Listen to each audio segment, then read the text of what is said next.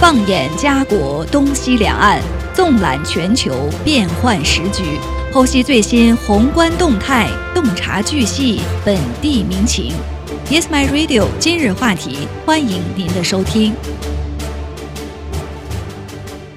听众朋友，大家好，欢迎收听本期今日话题节目，我是主持人陈琳。啊，我是主持人东晓。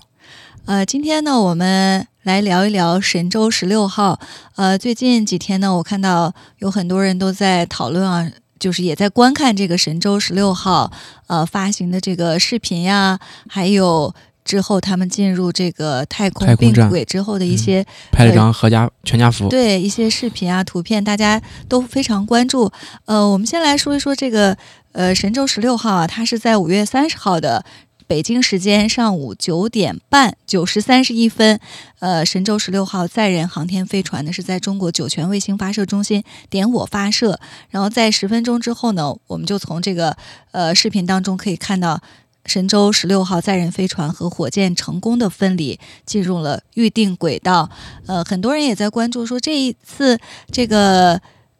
亮相的航天员都有哪些呢？我们看到啊，大家可能很熟悉这一次的三名宇航员，分别是呃指令长景海鹏。呃，景海鹏，我相信大家非常熟悉，因为在之前的神舟已经飞了三次了，对对，多次神舟七号、九号和十一号嘛，对，搭入这个载人飞船。那还有一位就是航天工程师朱杨柱。另外呢，很多人可能会关注载荷专家桂海潮。呃，其实后两个职业啊，一个是航天飞行工程师，还有一个是载荷专家，都是第一次出现在这个乘组当中。这是两位。为专家型的人，但是朱杨柱和这个桂海潮他有点不一样的是，朱杨柱他跟景海鹏是属是一样，是属于咱们这个解放军的一个队伍里的一，就是说算是啊部队里出来的一些优秀的人才。对，那桂海潮的话，嗯，他其实是北京航空航天大学的教授啊，博士生导师，所以说他是没有军衔或者说是军队背景的，呃，就是说他不属于这个部队人才，他属于咱们就是说嗯大学里的人才。啊，这也是最近比较热议的，让大家看到，就是说普通人也说上，当然不是普通人了啊，你确实要学习好这个问题啊，就是起码是博导，对，起码是博导，因为咱们小，因为像我们九零后小时候，老师都会问你长大之后梦想是什么，有大概有五十个人是宇航员，啊，一百个人里可能有百分之五十人是宇航员。啊，剩百分之三十想当明星，你知道 反正每个孩子都有个对，都有航天梦啊。对，让大家看到了就是你的这个梦想真的是有可能会实现。嗯，接接纳的这个人越来越，航天队伍接纳的人越来越多，将来只会越来越宽泛。你看现在能上三个人，将来就是能上五个、十个、三十个，对吧？保不齐里边就有你。如果你好好学习的话，是吧？啊，因为确实这不养闲人，这上面也确实也 现在现在也是，对，所以而且比较特殊的是，咱们这次也是啊，三个航天员成功升空嘛，对，那其实是属于这个啊，跟之前一样，属于一老带两新的这么一个阵容，就是由景海鹏这个执行长对，然后带着两个新人。比较值得开心的一点就是说是咱们这两位新的航天员，他都是八零后啊，都是八六年的，都还比较年轻，所以你看现在就是。八零后都开始上天了，那过两你就到我们就九零后了，所以就是感觉年轻中国这个年轻一代的力量也是越来越扎实。他们他们属于是咱们国家第三批航天员嘛？对对。所以这一次神舟十六号的这个成功发射，呃，当然每一次啊，大家都会非常关注。那这一次呢，我觉得是首先让很多人感觉到，哎，自己的这个航天梦想有可能啊，有一天会实现。另外，很多人也好奇说，这个神舟已经发射到十六号了，每一次上去就是会有什么样新的进展，或者他们在太空当中是不是会进行一些科学试验啊，在轨呃生活？其实每一次。我觉得都是大家非常好奇的一个内容。呃，刚才我们简单的说了一下，说这次的三名航天员的这个组成。呃，我看到也有很多呃网友就是比较关注，说这次呃神舟十六号载人飞船呃。进入这个空间站，他们是要和之前已经在那里的神舟十五号的航天员是要做这个对接的。对，之前可能他们上去之后，那里面只有这个空间站，没有人。但是这次是，呃三加三，就是说之前在轨的航天员要和新的神舟十六号的航天员在空间站进行对一个会面，对，所以这也是一个也是交历史性的一个呃重要的事件。对。像这次咱们这个神舟十六号的话，其实是完成一个空间站的梯形对接嘛。那其实也是，嗯，据新闻报道说是有三个比较重要的难点。那第一个难点其实就是它是一个梯形的空间站对接，之前就是一个一字形嘛，是平行对接，嗯然后可能相对于梯形来说更简单一点。那梯形就是我们是要进行一个垂直方向的进行的一个一个对接。嗯，怎么说呢？这个它难点就在于说是你如何稳定和角度的调整在宇宙在太空当中的这么一个，我觉得是它是比较困难的一个方向啊。然后第二个就是说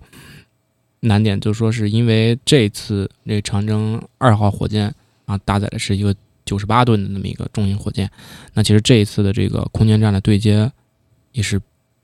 重量级对接，因为吨位比较大，比较嗯比较沉，对吧？那它其实就是说，第一就是说是这个啊、对接的目标这个构型比较复杂啊，然后所以说可能会造成就是你对接的时候肯定会造成一次就是说是碰撞嘛，因为你是在太空中进行那个有一个推力嘛，那这个碰撞来说会啊、是比较困难，因为你在因为你任何一个东西撞在一起，它肯定都会造成一定的力和一定损伤，所以说这这次解决这个太空碰撞问题也是一个很就是说很大的一个这么问题。那这个时候啊、我们的这个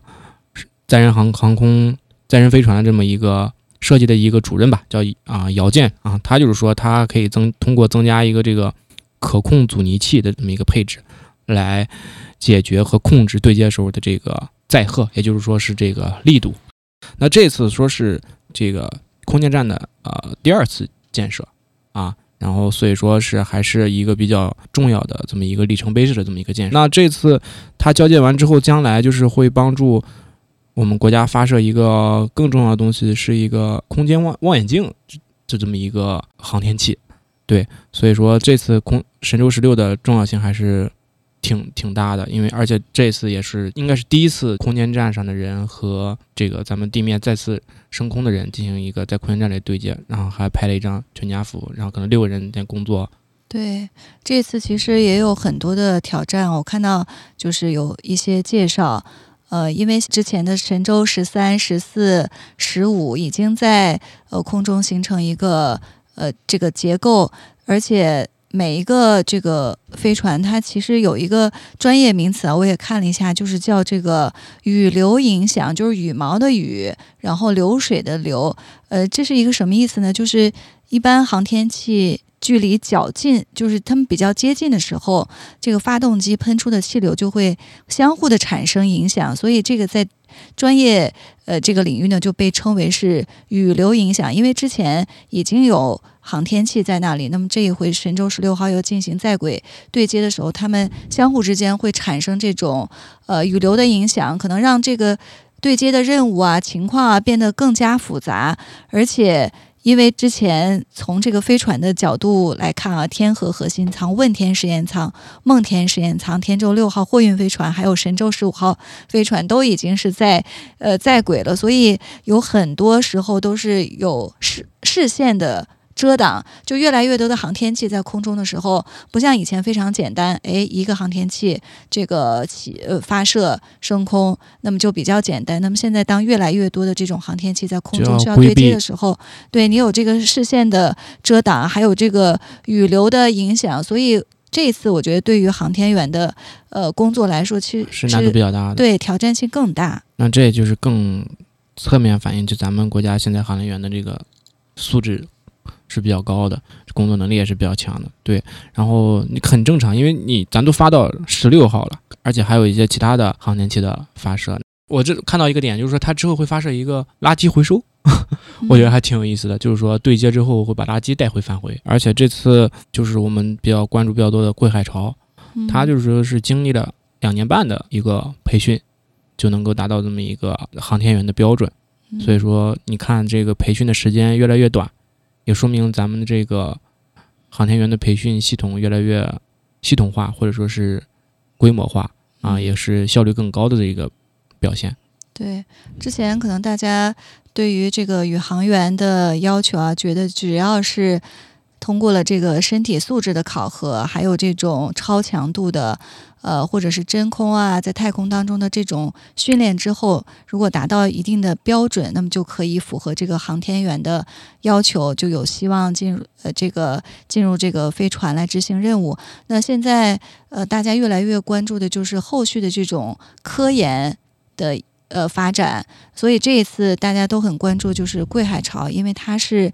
呃这一次执行载人飞行任务的首个载荷专家。呃，所以我看到刚才你也说了，说桂海潮他是这个北航的呃博导，对教授，所以呃。在这个五月三十号神舟十六号发射以后，当时北航的学子就很多都在，呃，传一个热梗啊，就是说都在发说我的导师 上天了，这也是成为这个中国航天历史上首个进入太空的博导。所以这次大家也很期待，就是这样一位身份的教授、博导、专家，他进入太空之后，呃，他会对这次神舟十六号的。呃，这个完成任务会带来一些呃哪些这个新的进展？刚才你也说到这个进行训练，呃，确实它达到了这个硬性的条件要求。这一次很多民众也在关注说，呃，我看到航天员当中之前大家都是不戴眼镜，说明他们视力裸眼视力非常好。我们也。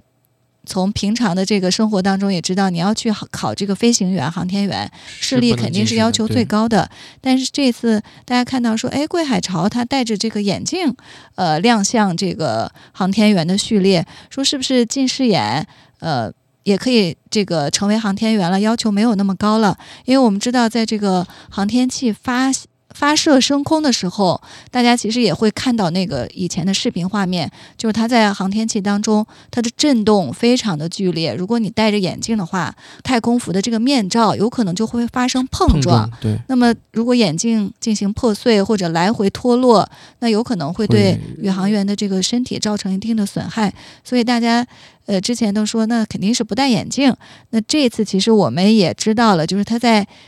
发射升空，还有对接这个震动比较大的过程当中，其实是不戴眼镜，或者可以佩戴隐形眼镜。只有在这个太对空间站的时候，那么可以佩戴眼镜。所以这一次是对这个航天员的组成，就是专家介入，我们期待后续可能会带来一些科学研发方面的一些进展。没错，你看这次。桂海潮他就是主要负责这个空间站科学实验载荷的这个在轨操作，也就是说，这个空间站它平常运行的时候，他是负责平平时的这个正常操作呀一些流程。对，然后他也是怎么说呢？我觉得作为一个教授来说，他在空间站工作，我觉得更宝贵的是他的一个呃工作经验。啊，就是这一段时间的工作经验。那么他回来之后是可以把这个写成写到教科书里的，因为他本身是一个教师嘛，对吧？他把这个呃经验传授下去之后，那将来我们新的一批航天员就会更有突破。所以我觉得也是一个教授来到空间站工作的一个重要意义。我感觉对于我来说，就是这个十六号在啊神舟，我们已经发射到神舟十六了嘛？从九九年发射神舟一号到现在，啊神舟十六。那其实对我们来说，像我是一个九五年的嘛，那我觉得对我来说意义最大的时候是肯定是当时神舟五号杨利伟升空。那这么多年，从神舟五号到神舟十六，我们也前前后后啊发射了就算是十一次，然后航天员也是接近三十位在太空中进行旅行。那对我来说，对我的一个震撼其实是怎么说呢？哦，你像当时神舟五号发射的时候，我当时才我记得很清楚，我当时是啊小学三年级，啊小学三年级，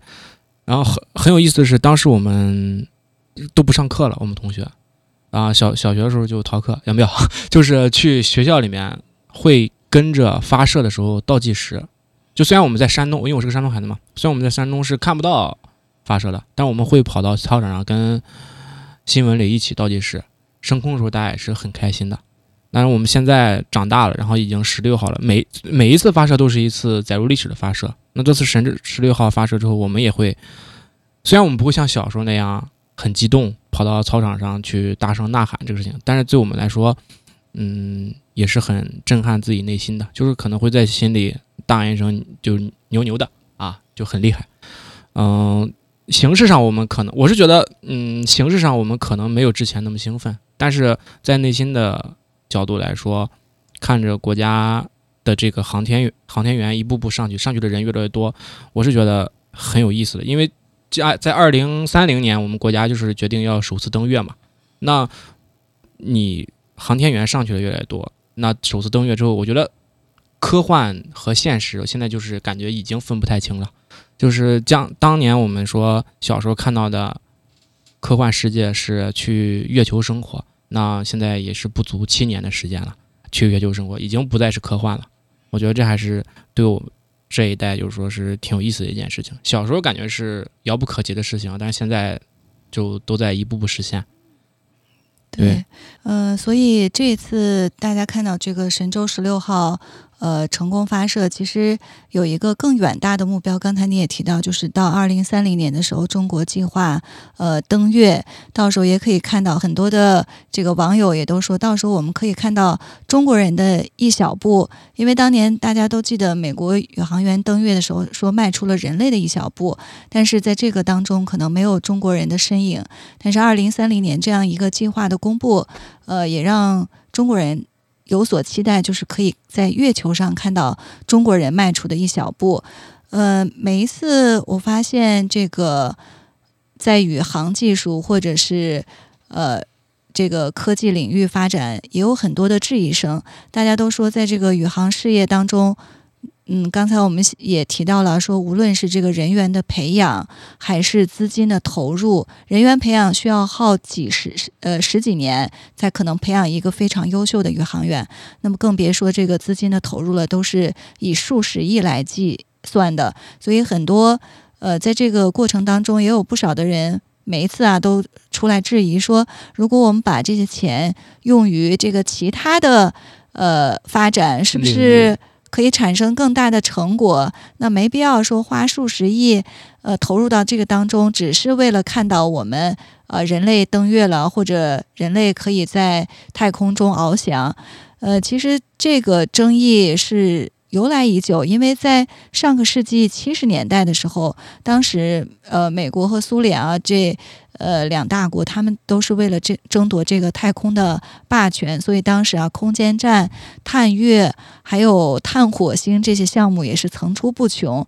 那美国的这个呃航天航呃宇航局 NASA 就被称为是一个烧钱大户，呃，花费了很多的资金在这个太空项目当中。所以当时在一九七零年的时候，就有一位这个来自赞比亚的修女，她叫玛丽尤肯达。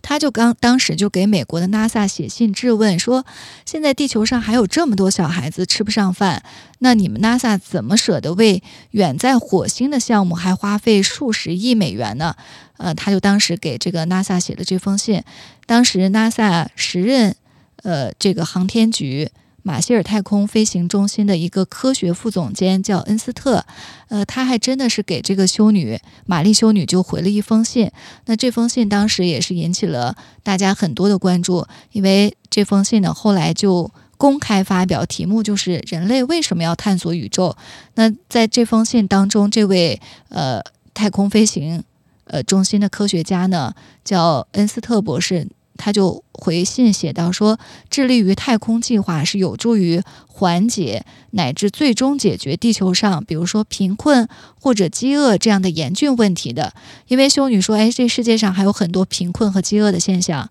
那么。这个恩斯特博士就回应他说：“太空计划其实最终我们的目标就是要解决地球上贫困或者是饥饿这样的严峻问题。而且他在这个回信当中呢，也给举了很多的例子。他说，比如太空计划可以带来这个卫星技术呀、计算机技术，还有天气预报，还会给农业带来每年至少几十亿美元的粮食增产。所以说，呃，航天技术的发展，呃。”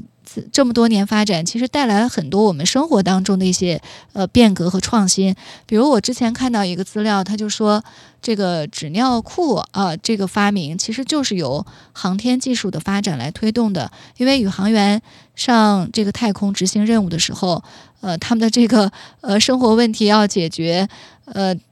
那么十几个小时，或者在这个真空呃太空当中没有压力的状态之下，那么他们要解决这个生活问题，其实是比较尴尬的。嗯，后来就是因为为了方便他们的生活，让他们更加舒适的在太空当中，所以最后促成了这个纸尿裤的这个发明。嗯其实就是呃航天航空技术的发展，其实现在很多都已经应用到了生活生活当中。还有就是导航技术更别说了，这本来就是航天航空技术发展到一定程度之后，给我们地球上的这种呃人们的出行啊带来的一个顺带的一个呃服务吧。没错。你包括像一些航天食品也是这样的，就绿色健康食品。那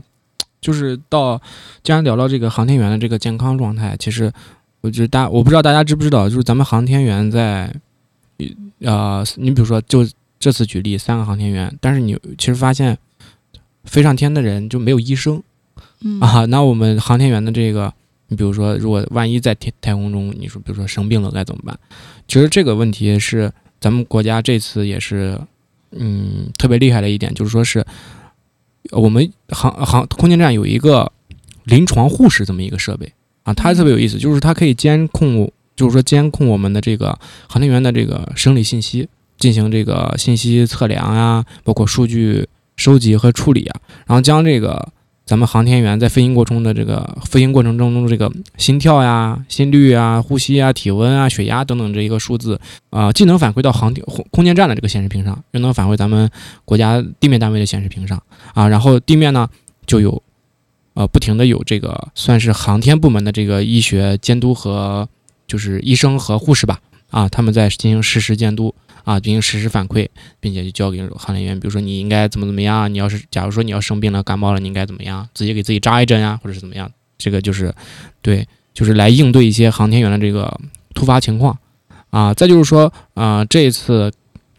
为什么说是这个咱们的这个航天员可以就是说佩戴眼镜啊、升空，是因为咱们这次使用的是那个那个啊长征二 F 杠 G 的这么一个运载火箭嘛。啊，它现在是国家比较啊相对于最高级的一个啊运载火箭，它有非常好的这个机动性和稳定性。啊，它而且速度是非常快的，嗯，就给大家举个简单举个例子，就是从我国海南飞到哈尔滨只需要六分钟，啊，这还是挺快的。你像如果这个技术，你说将来运用到生活当中，几十年之后，你说你从哈尔滨到海南，啊，只需要六分钟，那这更方便咱们东北去海南度假了，对吧？现在现在网上都很有意思，就都说海南是这个东北三省的另外一块地盘，所以我觉得各个方面肯定将来都会影响到我们的生活，只不过是一个时间问题啊。我们也像刚才讨论的问题，我觉得就是不应该只注重于眼前的问题，也要进行一个未雨绸缪。像咱们国家的传统文化就是很讲究一个未雨绸缪。刚才那个问题就是说是既要注重眼前的发展，又要看到未来的走向，我觉得是很重要的。嗯就像之前就是，呃，很著名的一句话，就是你既要脚踏实地看眼前的路，同时也不要忘了仰望星空，呃，看看未来的远大的目标。所以就是，呃，就是你说的，可能我们普通人可能只看到眼前的一二三步，但是科学家们还有这些引领着人类向前发展的这些前沿人士，他们看得更远，可能看到了未来的十几步，所以。呃，这一次我们看到神舟十六号，呃，就是它在呃成功发射这个之后呢，已经完成了对接的任务，所以现在整个啊，就是我们可以看到，在地球的卫星轨道上的人类数量已经增加到了十七人，嗯，就除了中国神舟十五、十六这一次会面的六人之外，还有国际空间站当中还有十一位国外的宇呃，就是其他国家的宇航员，包括美国的三人、俄罗斯的三人，还有沙特阿拉伯两人、阿联酋一人。那我们也看之前的报道，就是国际空间站，因为它的这个设施老旧，很快就是在呃未来的几年当中也会退役，嗯所以现在的这个时间点也是比较紧迫。那么，呃，中国的这个太空舱，呃，就是空间站，那么能不能这个呃顺利的完成任务，同时给我们带来进一步的这个太空当中的一些最新的科技进展，其实也是不仅是我们呃中国的民众。呃，全球的科技界科学家、宇航员，其实他们也在十分的关注。没错，而且现在只有这个能够执行载人航天任务的，就是中美俄三国嘛。嗯呃，美国已经是进行了载载人登月任务，所以大家也很期待，就是中国在这方面有所突破。呃，之前其实刚才我们讨论的那个争议啊，就是呃。人类其实现在面临的就是资源的枯竭，还有人口激增等等这些问题，所以，呃，这些引领人类发展的这些，我们可以说是科学家，或者他们说是超人之类的，他们其实现在眼光看得更远，就是要向太外太空来进行这个殖民，可，能这才是就是解决人类的终极生存问题种个。菜呀、对吧？然后建个蔬菜大棚什么的，万一产量更高呢，对吧？也说不准。所以说，肯定是能改变将来生活的。我觉得还是很有意义的。如果有如果有机会，那都想去月球看一看。马斯克不就是这样吗？对吧？对，而且这次大家看到这个呃戴眼镜的航天员也可以呃登陆啊太空了，对可能我觉得对于很多呃关注宇航技术的年轻人、小朋友们来说，就是也给他们的心里种下一个种子，嗯就，是他们觉得呃在未来就是说视可以从事这这个方面的工作。对那有句话，可能我们说的，呃，往大里说，就是地球是人类的摇篮，但是人类要进一步的发展，就必须走出摇篮来探索更广阔的空间。呃，之后后面有比如探月啊、探火星、探索太阳系、探索银河系，整个宇宙，这可能是我们人类这个永恒的使命。所以今天我们给大家介绍这个神舟十六号的成功发射啊，引发出了呃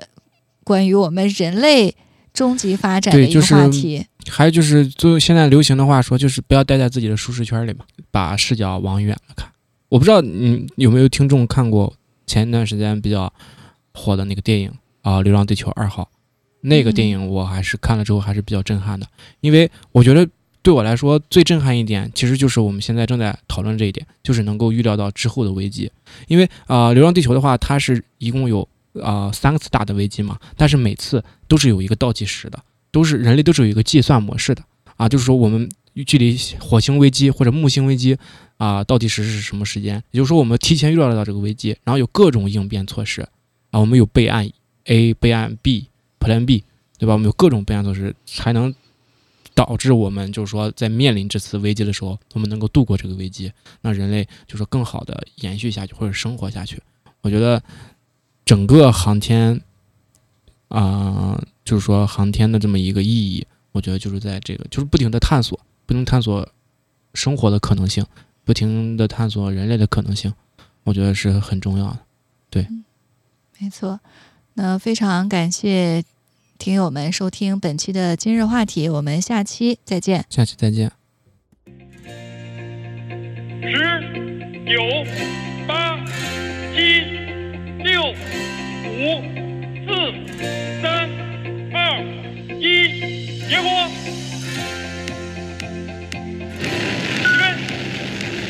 起飞！起飞！机龄纵九十，三幺分幺三秒，自发动方面。机龄纵九十，三幺分幺三秒，自发动方面。酒泉程序转弯，程序转弯。酒泉光学跟踪正常。根据火箭飞行数据及北京航天飞控中心监视计算，长征二号 F 幺十六火箭已将神舟十六号载人飞船准确送入预定轨道，翻板展开，工作正常。我宣布，神舟十六号发射任务取得圆满成功。